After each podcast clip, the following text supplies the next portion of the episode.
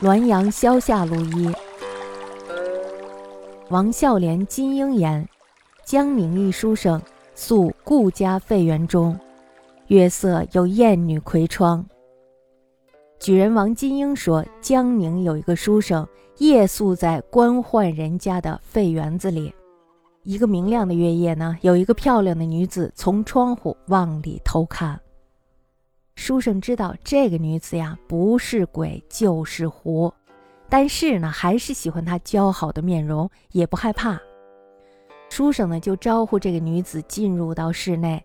那么这个女子呢，就温柔多情的主动亲近，但是呢，又从来不说话，问他也不回答，只是笑着流转目光看着他。就这么着呢，一个多月过去了，不知道是什么缘故，有这么一天，书生拉着他，一定要问出个所以然来。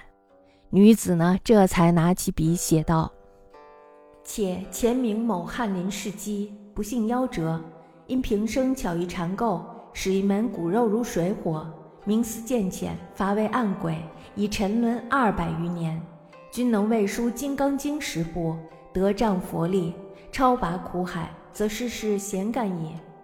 他说的是呀，我是前明某翰林的侍妾，不幸短命而死。因为平生呢巧于进谗言陷害，使得一家的亲人之间如同水火一样不相容。因私呢，于是就罚我做了一个哑鬼，已经埋没沦落了二百多年了。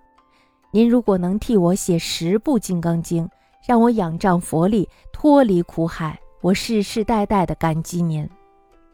书生呢感他非常的可怜，于是呢就照他的要求去做了。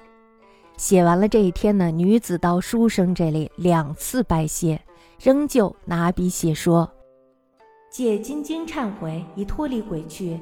然生前最重，仅能待业往生，尚需三世做哑妇，方能于也。”这个呢，说的是凭借着《金刚经》忏悔，我已经脱离了鬼界，但是呀，前生的罪孽深重，只能带着罪孽转生。哎，而且呢，还要做三辈子的亚父才能说话。